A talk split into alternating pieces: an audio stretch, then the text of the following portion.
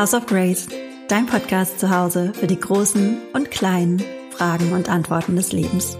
Mit Sandra von Sapienski. Hallo Sheila, ich freue mich total, dass du heute Morgen Zeit gefunden hast, weil mich nämlich äh, etwas nicht loslässt und das ist dein Artikel, den du geschrieben hast. Hi Sandra, äh, vielen, vielen Dank, dass ich da sein darf. Ich freue mich, dass wir heute sprechen. Ich mich auch total. Also ich bin ja eher ein großer Fan von dir. Und ähm, als ich den Artikel gelesen habe, habe ich mich einfach selber so so stark wiedererkannt, ne? weil vieles, was du erlebt hast, habe ich in, äh, in ähnlicher Form einfach auch erlebt. Und in deinem Artikel ging es um das Thema sportlicher Körper. Kannst du vielleicht einmal ganz kurz für die, den, die den Artikel noch nicht gelesen haben, zusammenfassen, worum es ging?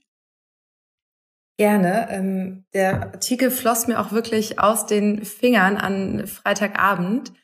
Ähm, und zwar geht es um meine persönliche Geschichte zum Thema Sport, weil ich wirklich alles außer sportlich war.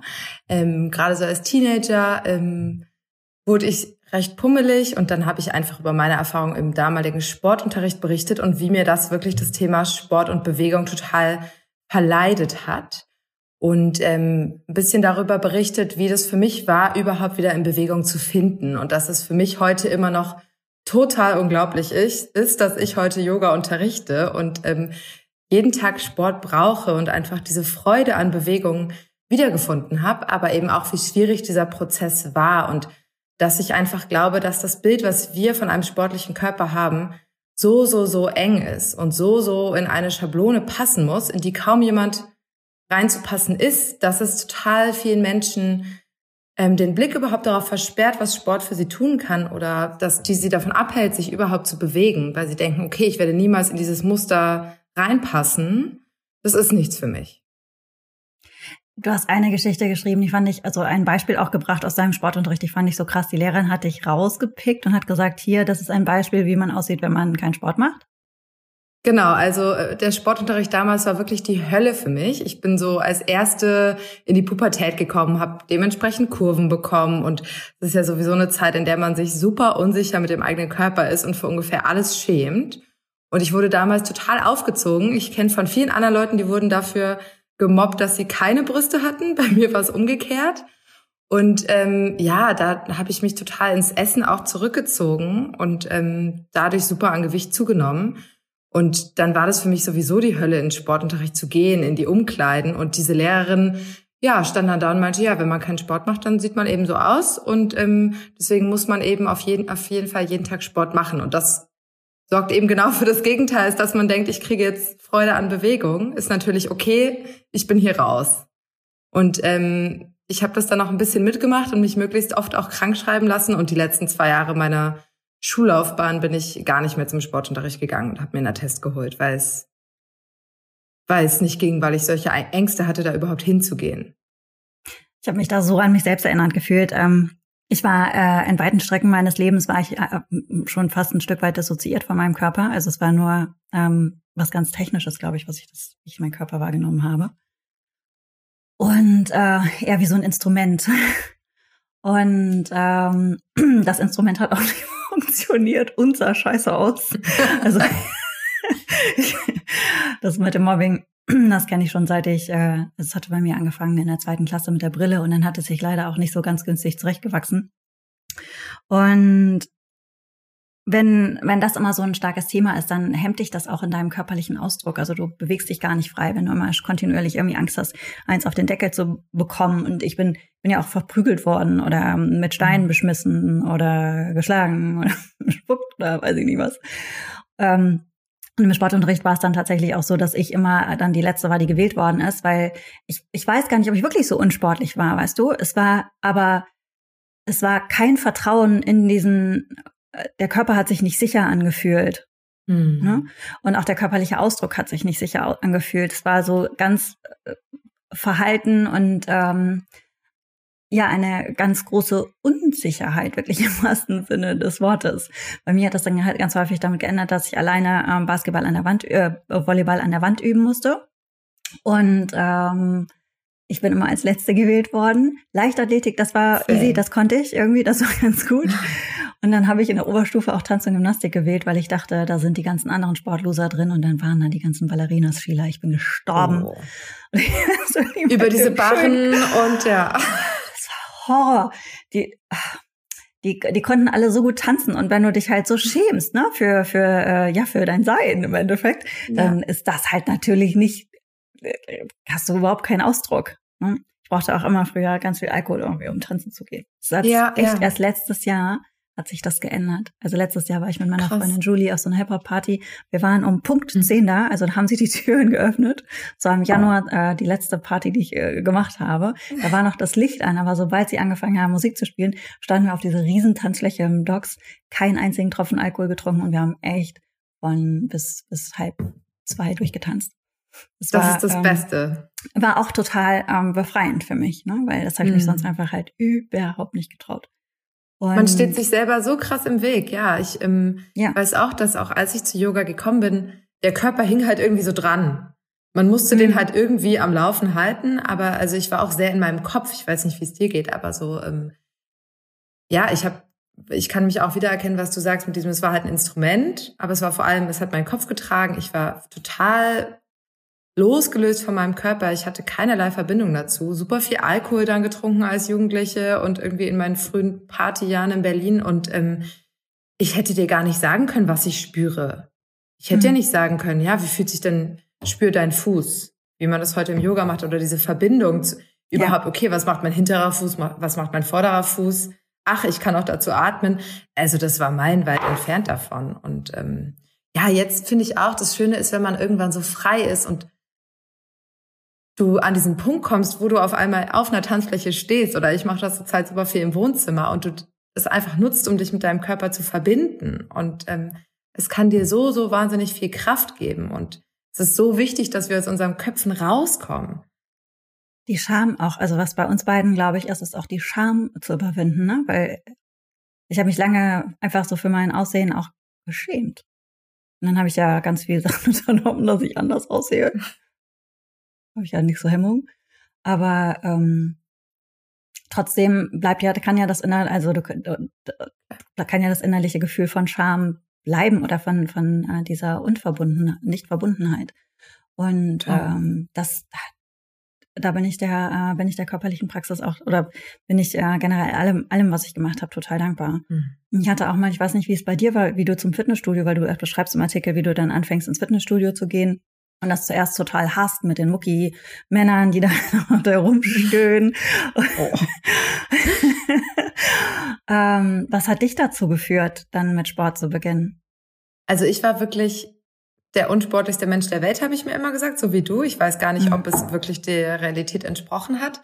Ähm, und dann habe ich tatsächlich mit Jivamukti Yoga angefangen, was ich heute auch unterrichte, was komplett absurd ist. Ich glaube wirklich, weil das Logo irgendwie schön aussah und es war ein schöner Loftraum und ich dachte irgendwie so. Aber warum wolltest du zum Yoga? Ich kann dir bis heute nicht wirklich sagen, was dieser Schritt war. Ich glaube, ich dachte eher, okay, ich habe sehr, sehr viel Party gemacht, sehr, sehr mhm. viel gefeiert und es war eher so ein, okay, man muss mal was machen. Yoga ist vielleicht noch entspannter als Sport. ist nicht so anstrengend. Dann stand ich da natürlich die Vamukti Open Klasse. Die Leute standen schon auf dem Kopf, bevor es losging. Und ich in der Mitte zwischen irgendwie Ex-Prima Ballerinas und äh, hat sich wieder angefühlt wie der nächste Mobbing Squad, was auch ist, was ich meine, darüber sprechen wir später vielleicht noch, was heute in den Yoga-Studios, glaube ich, auch Einzug gehalten hat und was irgendwie auch ein problematischer Ground sein kann, je nachdem, wie man sich dort äh, begegnet. Das ja, finde ich total spannend. Weil du bist, glaube ich, mehr in Yoga-Studios ja. unterwegs als, äh, als ich. Deshalb, das ja. ich mega spannend. Das würde ich, würde ich, wollen wir das schon einschieben? Ja, können wir auch. ja, ich dachte auch gerade, wenn man schon mal dabei ist.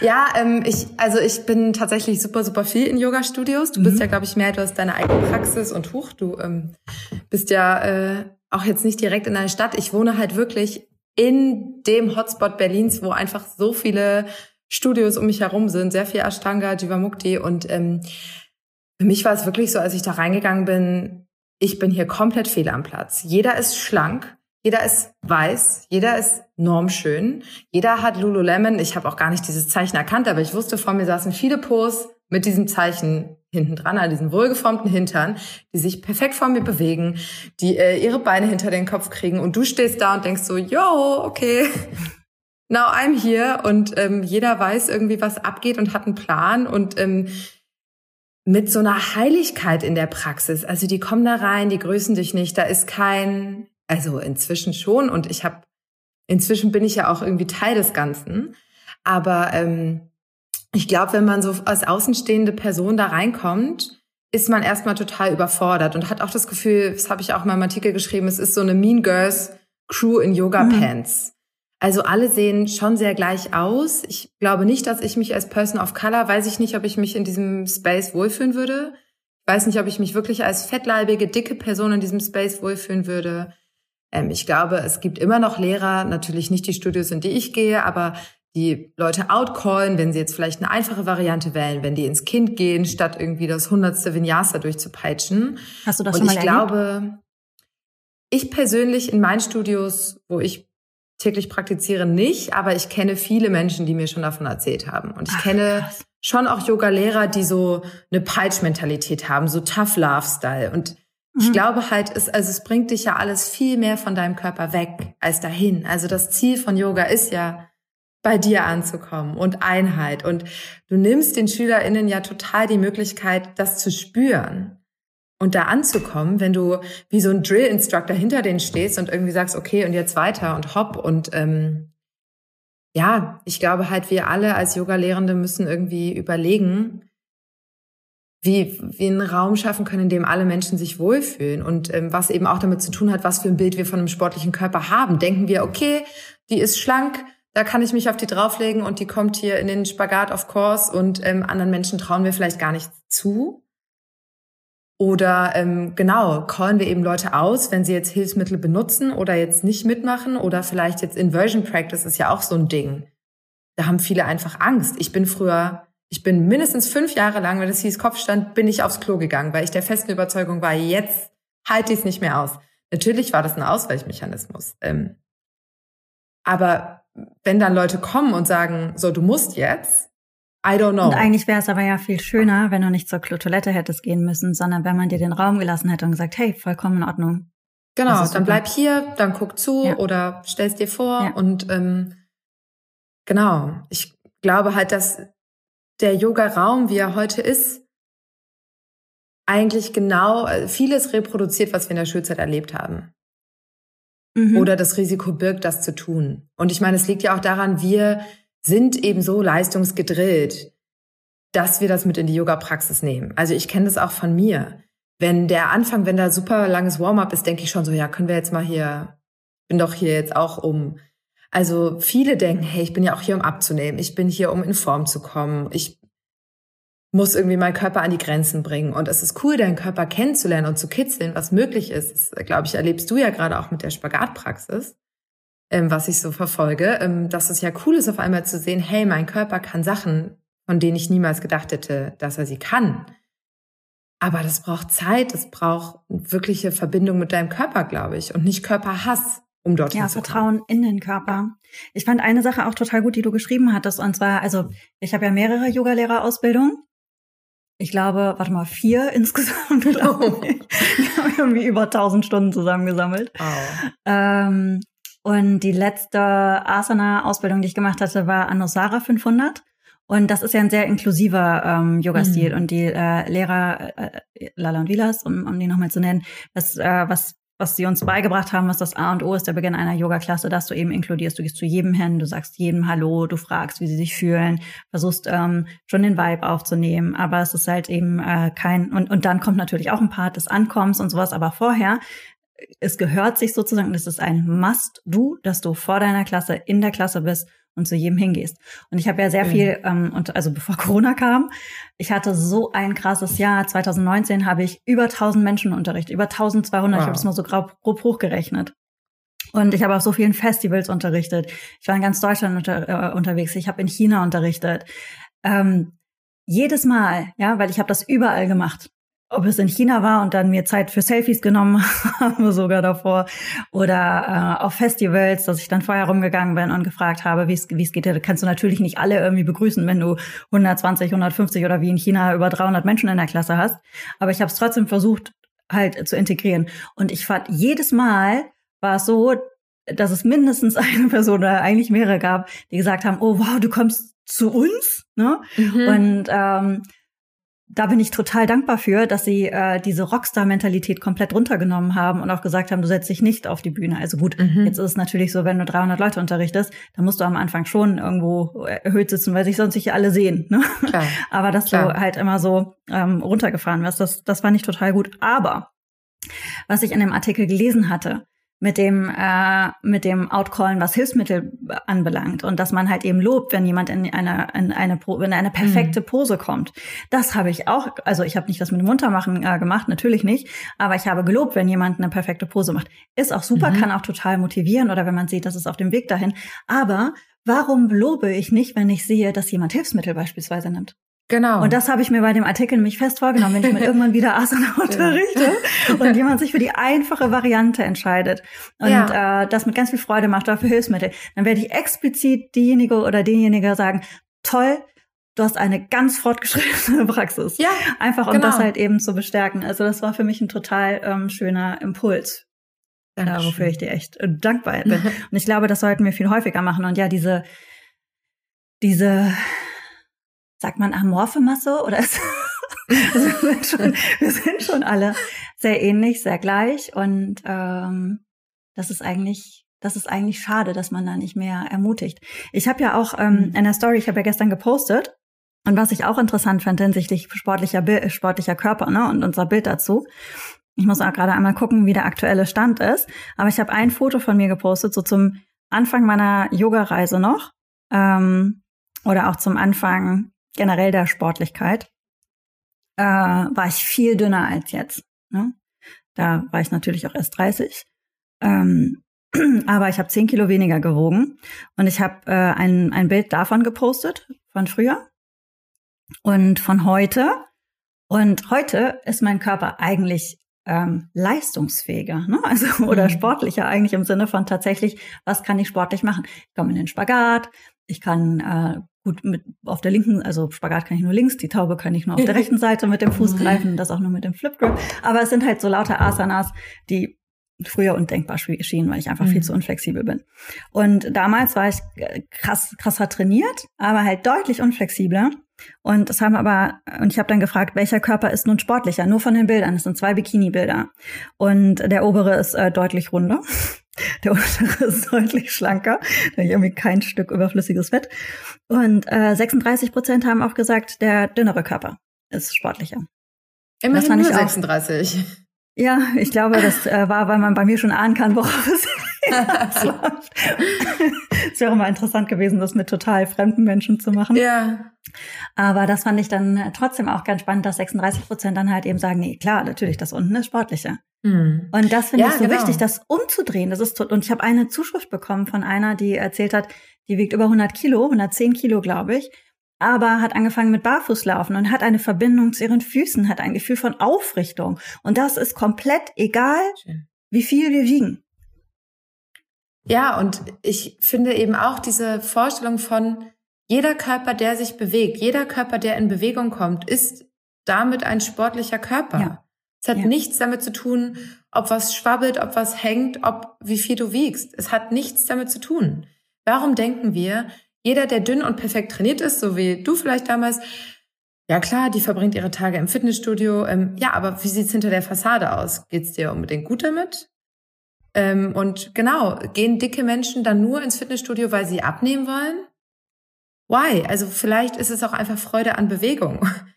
Ja. Und vielleicht also ich glaube, es geht vielmehr darum, diese Freude an der Bewegung, an etwas, was uns Spaß macht und mhm. wie du sagst, was uns mit unserem Körper verbindet, herauszufinden, als uns in irgendeine fremde Körperschablone zu pressen.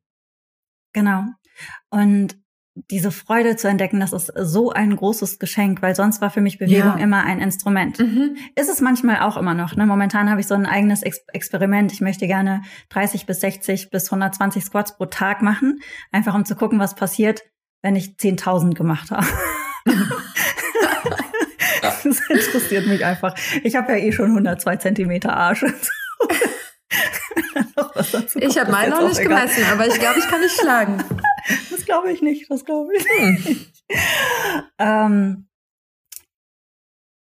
Jetzt bin ich abge, abgeschweift. ich bin von dem Meta-Arsch immer wieder. Ich finde den Ausdruck so lustig.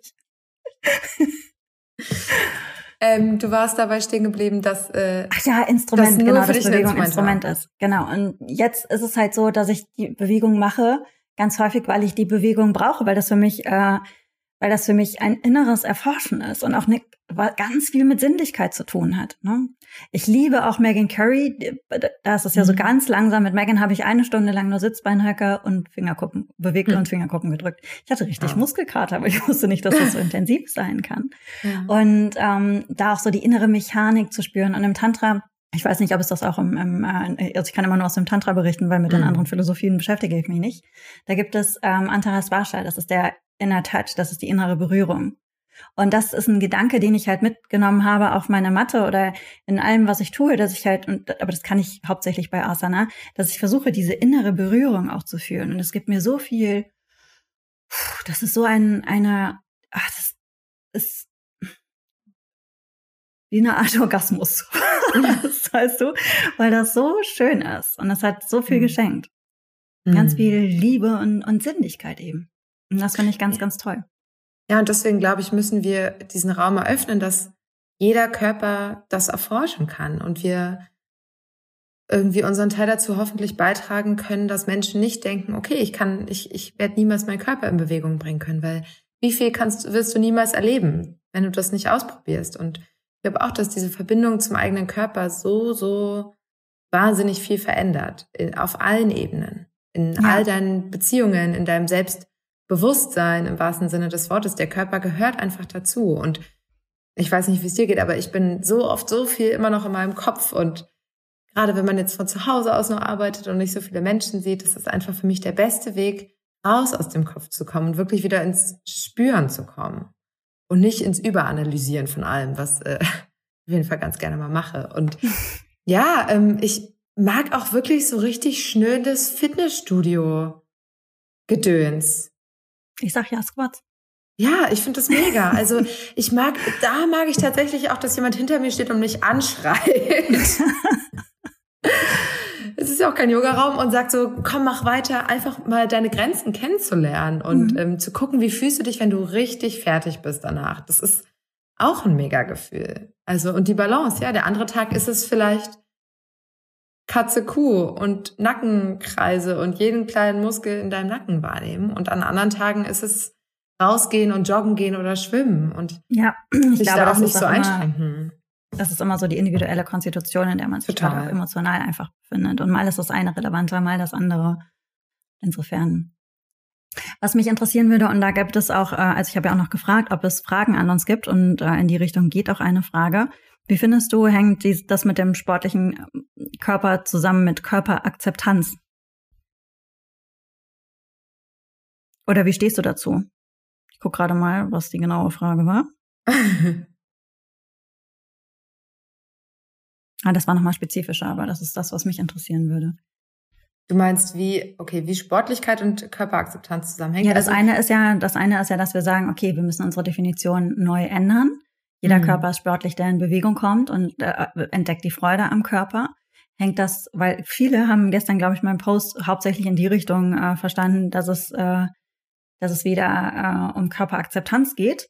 Und das ist sozial erwünscht und das feiern dann auch viele und finden die super und fühlen sich bekräftigt. Aber ich bin, glaube ich, absolut die falsche Person, wenn es ums Thema auch radikale Körperakzeptanz geht, weil ich ja genau das nicht mache. Naja, Body Love und Akzeptanz und alles sind ja auch verschiedene, also es sind ja verschiedene Pferde, auf die man setzen kann. Also natürlich mhm. wäre das super, wenn wir alle immer unseren Körper lieben würden. Also äh, du und ich, so wie er ist, mit jeden Falten und allem, was hängt. Ähm, klar denke ich auch manchmal, oh, ich mache so viel Sport, es wäre jetzt schon auch schön, wenn man mal irgendwie hier ein bisschen Muckis sehen würde. Ähm, und ich glaube, wir müssen uns davon verabschieden, dass wir unseren Körper jeden Tag lieben. Ich wache auch nicht jeden Tag mit super Laune auf und denke mir, ha, ich bin so verliebt ins Leben. Natürlich wäre das schön und natürlich kann man seinen Teil dazu beitragen, das mhm. auch in den nicht so schönen Situationen zu finden. Aber ja, ich bin ja große Verfechterin von Body Neutrality, dass wir einfach akzeptieren, hey, unser Körper hängt da dran. Unser Körper kann ganz, ganz viele tolle Sachen, egal wie der aussieht. Und ich muss den nicht jeden Tag lieben für das, was er aussieht. An einem Tag feierst du deine 102 Zentimeter und denkst dir, let's twerk it. Und an anderen Tagen wünschst du dir wahrscheinlich auch wieder vor, auszusehen wie vor zehn Jahren. Und ähm, so ist das bei mir auch. Natürlich hatte ich eine Phase, da war ich super sportlich und manchmal würde ich auch gerne nochmal so aussehen. Dann weiß ich aber, was damit zusammenhängt, nämlich Selbstkasteiung. Du kannst nicht mehr mit Leuten essen gehen, weil du musst ja einfach alles selber kochen. Ich sehe nicht natürlich so aus. Und dann muss ich mich entscheiden. Was ist mir wichtiger? Lebensfreude oder Kasteiung, um eben so auszusehen? Und das heißt nicht, dass ich jeden Tag glücklich bin, mich für die veganen Donuts zu entscheiden. An manchen Tagen wünschte ich mir halt auch, ich wäre so dünn und würde so aussehen wie alle anderen. Na klar. Aber ich glaube, es ist auch ganz schön viel von uns verlangt und es ist wieder ein neues Leistungsding. Jetzt musst du dich halt immer total so lieben, wie du bist. Ja, das sehe ich auch so. Das kann wirklich richtig Druck schaffen, finde ich, ähm, wenn du jeden Tag dich äh, total so annehmen äh, möchtest. Und ich habe das versucht. Ne? Ich habe das äh, auch lange versucht. Das ist mir zum Teil dann auch gelungen, aber nicht immer. Und ähm, ich habe deshalb gesagt, ich bin äh, ja die falsche, weil ich ja für mich mhm. letztes Jahr so viele Dinge einfach ähm, auf den Prüfstand gestellt habe und mir überlegt habe, wie will ich denn aussehen, ohne dass mir irgendjemand reinquatscht, ohne dass die Yoga-Szene reinquatscht oder noch jemand anderes. Was finde ich persönlich für meinen Körper schön? Dann sind zum Beispiel die Brüste gekommen. Aber dadurch, dass ich die Brüste jetzt habe, ich feiere total meine Rundung. Ne? Ich finde die mega schön. Es gibt natürlich immer noch Bereiche, wo ich denke, oh, wenn da so der Winterbauch beispielsweise, ne, da, da fange ich jetzt wieder an mit äh, Bauchtraining, weil das ist schon ein bisschen nervig, wenn du keine Hose mehr zubekommst und immer am Homeoffice-Schreibtisch entweder nur mit expandierenden Yoga-Leggings sitzt oder und den Knopf aufmachen muss. Ich habe auch gerade eine Leggings an, du auch. Guck ich kann die Always. hochziehen. Ich weiß nicht, wann ich das letzte Mal eine Jeans getragen habe und ob ich sie noch zu bekomme. Oh, so unbequem. Oh, wie kann man sich jeden Tag da reinquälen? Oh, ich weiß es nicht. Ja, weil manche Freunde von mir sind so dünn, die haben da überhaupt kein Problem mit. Ja. Für die ist das bequem. Naja, und äh, oder Oberschenkel beispielsweise. Ich habe wahrscheinlich die Möglichkeit, so ein Verfahren auszuprobieren, wo du, wo man mit Fett, äh, wo man mit Kälte Fett wegfrieren kann. Also keine OP, sondern äh, wo es halt eben mit Kryolipolyse heißt das, wo das dann so ein Applikator draufkommt und dann wird das Fett quasi weggeschmolzen. Das finde ich super spannend und ich glaube, das werde ich auf jeden Fall ausprobieren, wenn ich schon kein Geld dafür zahlen muss. Ähm, aber Nichtsdestotrotz haben wir alle meine Modif also alle meine Modifikationen, das hört sich jetzt an, als würde ich ständig unter Messer legen. Also in den letzten 20 Jahren sind drei Sachen einfach passiert oder wenn man die Haare mitzählt, die Extensions vier. Und mir hat das so eine ganz tiefe Zufriedenheit gegeben, dass ich, äh, dass ich so aussehe, wie ich aussehen möchte, dass andere Bereiche einfach egaler geworden sind. Oder dass es egaler ist, was jemand von mir denkt. Oder egaler ist, was andere auch äh, beurteilen. Ich glaube schon, dass ich mit mir selbst so zufrieden bin, hat mir auch in, in einer Form dann auch eine Freiheit geschenkt. Ich glaube sowieso, dass niemand von außen den Körper von anderen beurteilen sollte. Also Egal, ob man jetzt sagt, ach, die rasiert sich nicht die Beine und tut gar nichts für sich oder ach, das ist ja eine Tussi, weil die hat Extensions. Also das ist ja auch wieder Vorverurteilen von Leuten, mit denen, von, über die wir nichts wissen, mit denen wir nichts zu tun haben. Ähm, ich glaube, die Entscheidung muss auch jeder für sich treffen. Und solange man einen Weg findet, sich zu akzeptieren und ähm, ja, ich glaube, eine gewisse Körperegalität zu schaffen. Und das kann ja auch mhm. switchen. Das kann ja einmal sein, du willst jetzt mal eine Squat-Challenge machen, um zu gucken, wo deine Grenzen sind und was passiert. Cool. Du hast vielleicht eine Phase, wo du mal extrem auf deine Ernährung achten willst, um zu schauen, ob es einen Unterschied macht. Why not? Ähm, und trotzdem, glaube ich, kann das, man. Was du gerade ja. sagst, weil da so ganz viel Neugierde und Freude einfach auch in der Form, wie du das halt beschreibst, mitschwingt. Und Neugierde und Freude sind da, glaube ich, immer ein richtig gute Motivat, also richtig gute Katalysatoren oder das als unterliegendes Paradigma, warum du das tust, aus Neugierde und Freude. Ja. Ist ein, ähm, ist ein ganz schöner Ansatz. Ja, Hast du denn, hm. weil du gerade die Ernährung angesprochen hattest, äh, das war ja zum Beispiel hier eine Frage, wie bekommt man Selbstakzeptanz und Abnehmen unter einem Hut? Ha, wenn ich das wüsste. Also ich habe, äh, äh, ich äh, kann ungefähr erst seit einem Jahr sagen, dass ich wirklich äh, Essstörungen habe. Bei mir eher so Richtung extremes Binge-Eating. Und mhm. ähm, das ist für mich was, wo ich mich selber frage, wie man das hinbekommen kann. Also ich kenne das auch. Übergibst dann, du dich danach dann, oder? Nee, aber ich esse einfach so viel, bis es mir richtig, richtig dolle schlecht geht. Und ähm, besonders jetzt in Corona, ja. Jetzt ja. sind halt so viele andere Mechanismen weggebrochen, über die man irgendwie kompensiert, dass es gerade bei mir einfach äh, echt extrem ist und der Leidensdruck auch groß ist. Und bis vor kurzem hätte ich da auch gar nicht drüber sprechen können, weil ich mir selber gar nicht eingestanden habe, dass das ein Problem ist. Deswegen, ähm, ja. Danke, dass du das sagst. Gerne. Deswegen, äh, da bin ich so wie du vielleicht beim Thema natürlicher Körper. Weiß ich nicht, ob ich da die richtige Ansprechperson bin.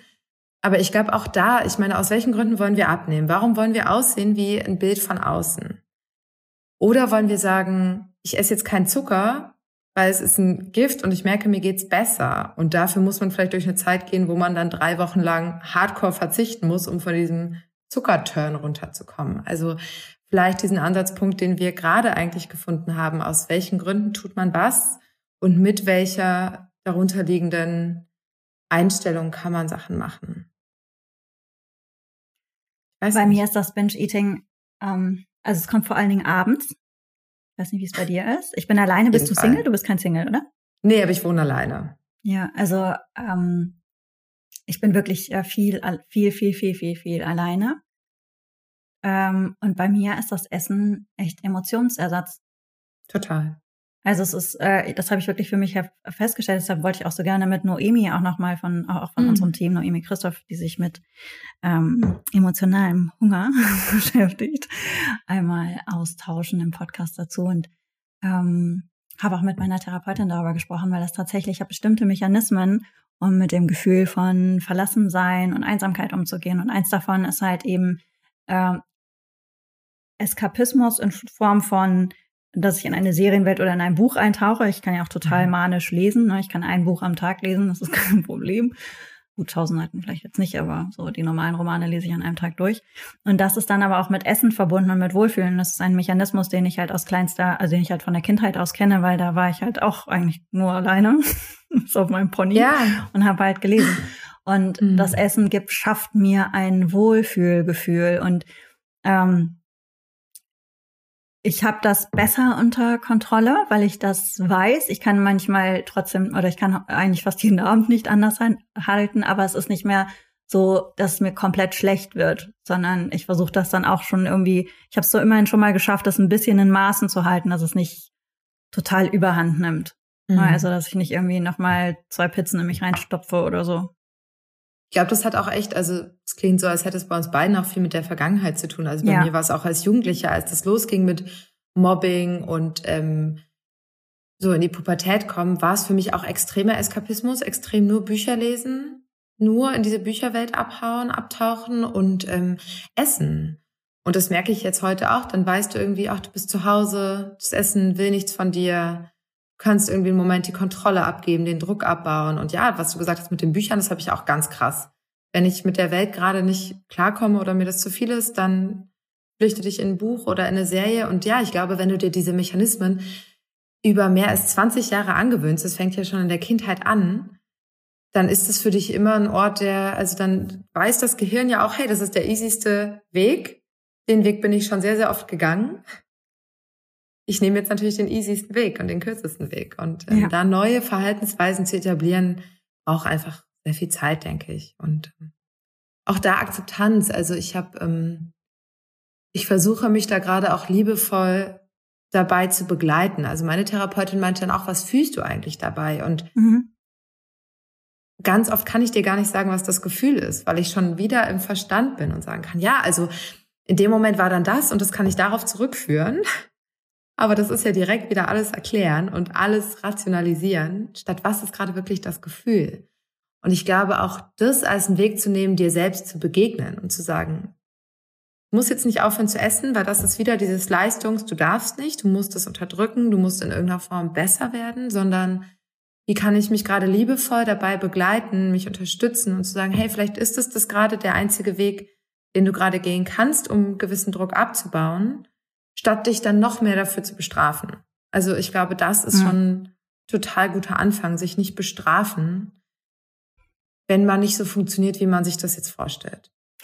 Äh, ich habe das bei Suse Karloff äh, gelesen. In, äh, in Japan gibt es ein Wort, äh, das heißt äh, Lonely Mouth Syndrome. Ich habe vergessen, wie das japanische Wort heißt. Das ist also der Mund fühlt sich einsam. Deshalb muss man essen. Und das beschreibt es eigentlich ganz gut. Und um auf das Thema Abnehmen und Akzeptanz zu kommen, ich glaube, das muss gar nicht in einem Widerspruch stehen, sondern vielleicht, also zum Beispiel, ich würde sagen, ich finde meinen Körper richtig super gerade. Ja, also ich ich habe so viel Spaß daran und ähm, es ist zum ersten Mal so, dass äh, bei der letzten Geschichte, die ich hatte, war es so, dass ich zum ersten Mal einfach total frei nackt durch die Wohnung spaziert bin und mich nicht geschämt habe. Ja, auch wenn da Zellulite am Hintern ist, auch wenn ich einen großen Hintern, wenn ich so füllig bin, ne? Also was heißt füllig? Ich bin ja jetzt nicht, ähm, ich bin nicht dick, aber ich bin kurvig. Ich bin, ich habe einfach, ich habe Brüste und Arsch und ich habe keine dünnen Fohlenbeine, sondern ich habe geformte Beine. und, und ich finde, ich, ich liebe diesen Körper so. Gleichzeitig habe ich aber keinen Bock auf diesen Winterbauch und dass meine Klamotten so kneifen. Das heißt jetzt nicht, dass ich zehn Kilo abnehmen möchte, sondern eins. So. Und ich glaube, das ist irgendwie eine gesunde Art und Weise, weil wir können ja auch nicht sagen, ich liebe mich so, wie ich bin, und dann stopfe ich einfach irgendwelche Sachen in mich hinein und werde einfach aus dem Grund ähm, ungesund ja. dicker, ja, sondern äh, ich glaube, die, die, der Dreh dabei ist, dich zu fragen, warum möchtest du abnehmen? Und bei mir ist es tatsächlich einfach nur, weil mir die Klamotten sonst nicht passen und ich das andere ja, ein bisschen schöner finde. Und das ja. darf auch okay ja. sein. Das darf auch okay sein. Das ist und, ja wie auch ähm, diese Frage, die man ganz oft in den Raum stellt. Du kannst ja nicht Yoga machen und Yoga, Yogi sein und dann aber dir die Brüste machen lassen, dir schöne Sachen anziehen und dich schminken, weil wir wollen ja Non-Attachment üben. Also das ist ein Argument, was ich auch total oft höre, wenn Leute eben in, in Designer-Leggings rumlaufen. Und das verstehe ich, weil mhm. natürlich ist es total egal. Du kannst in deinem schlummeligen Schlafanzug Yoga machen. Natürlich ist es egal, aber ja, es ist ja auch schön, Freude an diesem Körper, an diesem Leben, was du eben jetzt gerade lebst, zu empfinden. Und gerade jetzt in Corona. Das ist ja eine Idee von Yoga. Ja. Ne, also das mit dem Non-Attachment kommt drauf an, welchem Yoga-Weg du folgst. Genau, so gut, ja. Yoga, ich gehe jetzt hier von äh, Patanjali, Non-Attachment und ähm, warum solltest du dann irgendwie also ich, ich krieg's ja oft die Frage gestellt, mhm. wenn ihr denn alle Yoga übt und euch das alles ähm, ja egal ist, also es wird ja dann auch immer so gleich gemacht mit, dann ist einem ja alles egal.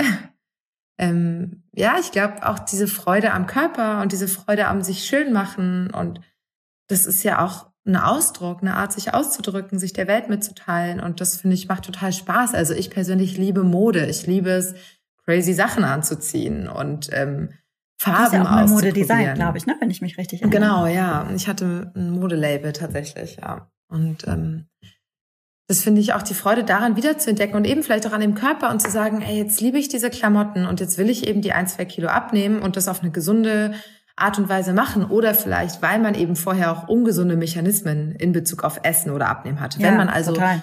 gar keinen Sport Pizza, gemacht hat. Nur noch Pizza und äh, ich habe so einen Signature Dish Nacho Auflauf.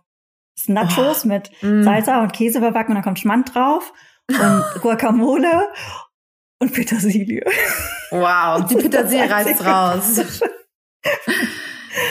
und so ja, habe ich dann, nur gegessen, ne? Deshalb ja. äh, ist halt gerade so.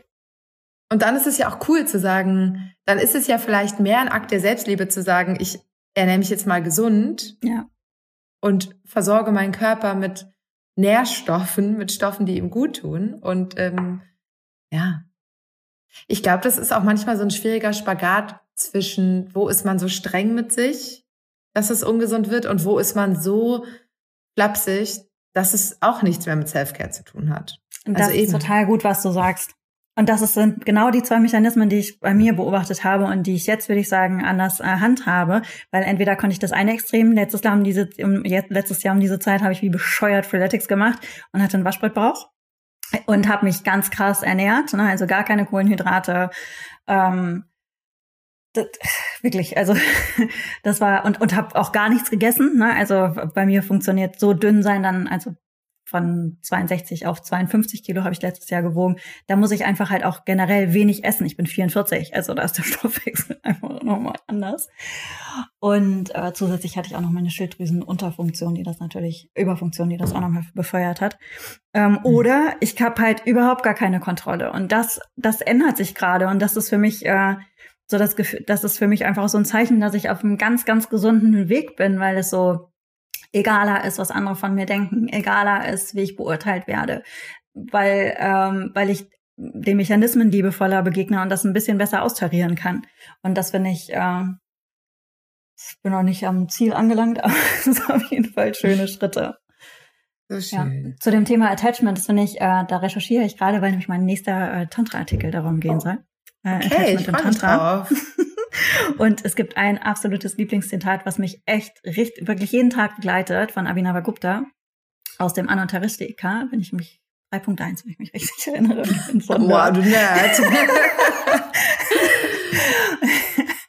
Und äh, das Ende äh, dieses Verses ist, ich nehme mal nur das Ende, weil es sonst dauert zu lange ist, äh, gebe nichts auf und halte nichts fest. Nimm teil an der Freude des Ganzen und sei wie du bist. Und dieses gebe nichts auf und halte nichts fest ist für mich halt das Aller, Allerschönste. Und wenn wir uns auch bewusst machen, dass die Yoga Sutren für Menschen geschrieben worden sind, die am letzten Scheideweg sozusagen stehen und dass das eigentlich im Kanon der Schriften in der heutigen Welt echt ganz krass, also eine äh, eine Person, die ich sehr schätze und die auch äh, lernt in, in dem Bereich, sagt, es ist ein wichtiger Text, aber im Kanon, wie wir es bewerten, wird es halt eben überbewertet und dass es ein Text ist, der für Menschen im letzten Lebensabschnitt sozusagen geschrieben worden ist. Mhm. Da macht es total Sinn, sich auch davon zu verabschieden, ne, weil du gehst ja. halt langsam hinüber in die andere Welt, aber wir stehen halt an einem anderen Punkt. Ja. Und da dieses gebe nichts auf und halte nichts fest und auch die die ähm, die Erlaubnis von äh, spirituellem und weltlichen Erfolg, dass es nicht in, in, im Gegensatz dazu steht, sondern der weltliche Erfolg sogar vielleicht Ausdruck deiner spirituellen Praxis ist. Das finde ich wahnsinnig schön. Hm. Aber ich schweife wieder ab. Ich schaffe es jedes Mal wieder Tantra unterzubringen. einfach nur die große Ach, Begeisterung. Ich freue mich Frage. immer, ich lerne immer so viel in deinen Artikeln. immer meine Zwischenkommentare. Kannst du das ausführen? Kannst du dazu mehr sagen? ähm, hier hat eine noch eine äh, Followerin hatte geschrieben, wie man mit Gewichtszunahme und Veränderungen am Körper klarkommt. Ich glaube, das ist die gleiche Antwort, oder? Total. Und wie habt ihr trotz der Kurven zu euch gefunden? Ja, was, wie, was würdest du sagen? Das war ein langer. wow. also ich weiß immer noch nicht, ob ich sagen würde, ich hätte zu mir gefunden. Ich ja. glaube, es ist halt so ein immer, mal ist es gut und mal ist es ganz, ganz schlecht. Also, und ich glaube, das wird wahrscheinlich auch das Leben lang so bleiben, einfach durch die Welt, in der wir leben, durch die Bilder, die wir tagtäglich sehen. Es ist, glaube ich, jeden Tag ein wahnsinniger Kampf, sich für sich zu entscheiden und für die Akzeptanz zu entscheiden. Du bist 30, ne? Ja. Es wird besser in den 40ern. ich denke jetzt schon so die 30er. Ich glaube, die 30er werden richtig sexy. Ähm, ich habe ein gutes Gefühl. Ja, ich glaube, man muss einfach akzeptieren, dass alle Körper so, so unterschiedlich sind und so, so unterschiedlich funktionieren. Also das habe ich auch gerade durch als Yoga-Lehrende festgestellt, was du wahrscheinlich auch ähm, am Anfang erlebt hast, wenn man das erste Mal assistiert und Körper anfasst, wie unterschiedlich Körper sind und wie unterschiedlich dieselbe Asana an jedem Körper aussieht. Die sieht nicht zweimal irgendwie gleich aus und dadurch versteht man, glaube ich, dass so eine Vielfalt von Körpern, von Körpertypen jeder sieht halt aus, wie er aussieht. Und warum sollen alle in dieses Einmalschema passen? Und auch wenn man sich seine Freundinnen ansieht, man findet ja an jedem etwas Schönes. Man ist ja zu niemandem so streng wie zu einem selbst. Man findet an jeder Person was, was man schön findet, wenn man diese Person mag. Warum sind wir dann bei uns selbst so streng und denken, jedes Teil muss aussehen wie aus, ähm, ja, aus dem Bilderbuch? Ja, ich glaube, man möchte eine andere Körperform haben. Ne? Also ja, ich habe immer genau. gedacht, ich möchte aussehen wie äh, meine Freundin Anna, die ist so eine ganz große, die ist über 1,81 Meter und hat ganz lange Beine und ist ganz schlank ja. und so. Aber ich, egal, ich kann mich noch so runterhungern. Ja, ich kann 48 Kilo so wiegen. Ich werde nicht so aussehen. Ja. Weil und ich 1,68 bin und runde Beine habe. Ich kann, es wird immer so sein. Dann sind vielleicht ja. alle Brüste verschwunden. Der Arsch wird trotzdem bleiben. Zumal ich auch äh, so eine Vorstufe vom Lipödem hatte, äh, habe ähm, was das ist manchmal echt unangenehm. Kennst du das? Mm -mm. Also ich habe es nicht in einer extremen Form, aber das ist so eine krankhafte Veränderung in, in ähm, wo Fett gespeichert wird und manche haben wirklich mhm. ganz krass darunter zu leiden. Ähm, du hast dann so extreme Druckempfindlichkeit. Äh, du kannst an den Stellen zum Beispiel auch einfach kein Fett abnehmen. Ich hatte das an den Armen. Bei mir mhm. ist ja das Fett von mhm. den Armen in die Brüste gekommen. Und die waren selber total erstaunt, dass sie so viel da rausgenommen haben ähm, einfach, aber weil ich da einfach diese krankhafte Ansammlung habe und es ist egal, mhm. wie viel du abnimmst, das wird sich nicht, da wird es nicht weiter passieren, ne? Ich ja. möchte auch unbedingt nochmal mit jemandem sprechen, der wirklich das Lipödem hat, weil da lagert sich dann auch ganz viel Wasser an und du kannst auch nicht so lange sitzen. Ich habe das gemerkt, als ich gereist bin, war es wirklich total unangenehm. Krass. Und deshalb wird es halt niemals so sein. Ich werde nie so eine Gazelle sein. Ich habe früher mal gesagt, ich bin das freundliche Yoga-Gnu. Damit habe ich aber auch aufgehört. ja, warum weil muss man sich selber witzig. schlecht machen? Genau, das war witzig. Und ich mache mich total gerne über mich lustig. Ja, ich kann, kann sehr, sehr gut über mich selber lachen. Aber ich finde nicht mehr, dass ich ein Gnu bin. Ich finde diesen ja. Körper heiß. Ja. Der hat gerade ja, ein oder zwei Kilo zu viel, aber ich finde ihn heiß. Und ich. Naja, und was du auch vergisst, also mhm. ich habe auch diese Freundinnen. Ich wollte immer so aussehen wie diese dünnen, ja. tollen Ballerinakörper. Meine mhm. Freundin Lulu, die 1,82 ist und genauso aussieht, wie du gerade deine Freundin Anna beschrieben hast, die hat ihre Komplexe, weil sie denkt, ihr Gesicht ist zu breit. Oder sie sagt auf jedem Foto, ja, ich stehe wie diese, wie dieser riesen Leuchtturm daneben. Ich sehe so breit aus dann neben allen. Also die wollen dann wieder klein sein. Oder manche Leute, die leiden dann darunter, dass sie einen flachen Po haben, worüber wir uns nicht beschweren können.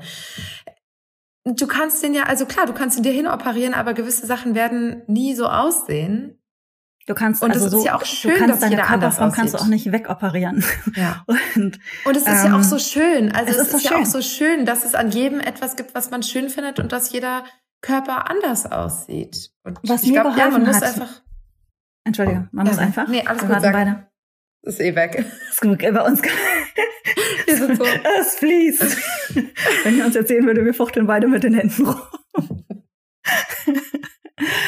ähm, was mir geholfen hat, ist mich zu fragen, wie möchte ich für mich selbst, für, nur für meine Definition, ja? Ohne dass ich jetzt von anderen das abhängig mache, sondern wenn ich mich im Spiegel angucke, was ist für mich auf mich bezogen schön? Ohne dass irgendjemand anderes so aussehen muss.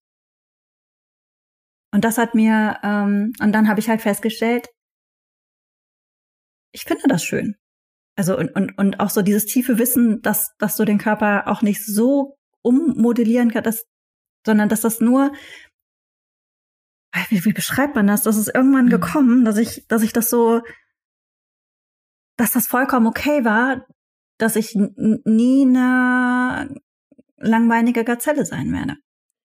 Und ich glaube, ähm, da kommt ähm, der Sport auch wieder ins Spiel. Mhm. Also ja, weil festzustellen, den, weil, ja, wegen der Wertschätzung. Was kann ne? der Körper? Ja. Genau. Und ähm, in dem Moment ist es egal, ob du lange Beine oder kurze Beine hast. In dem Moment, wo du entweder in so einer High-Intensity-Klasse bist und einfach alles gibst und deinen Körper spürst, dein Herzschlagen spürst, deinen Atem spürst, bist du so bei dir. Und bei mir hat tatsächlich Sport total geholfen, mich so anzunehmen, wie ich bin. Also als ich dann super viel Sport gemacht habe, mein Körper hat sich verändert, ja, aber das ist mir überhaupt nicht aufgefallen, sondern was sich verändert hat, ist, dass ich ihn auch viel, viel liebevoller im Spiegel angeguckt habe. Also ich weiß nicht, wie es dir geht. Ich weiß, wenn ich zwei Tage keinen Sport gemacht habe, stehe ich vorm Spiegel und bin so und hier und hier und man dreht sich so lange, bis man was findet.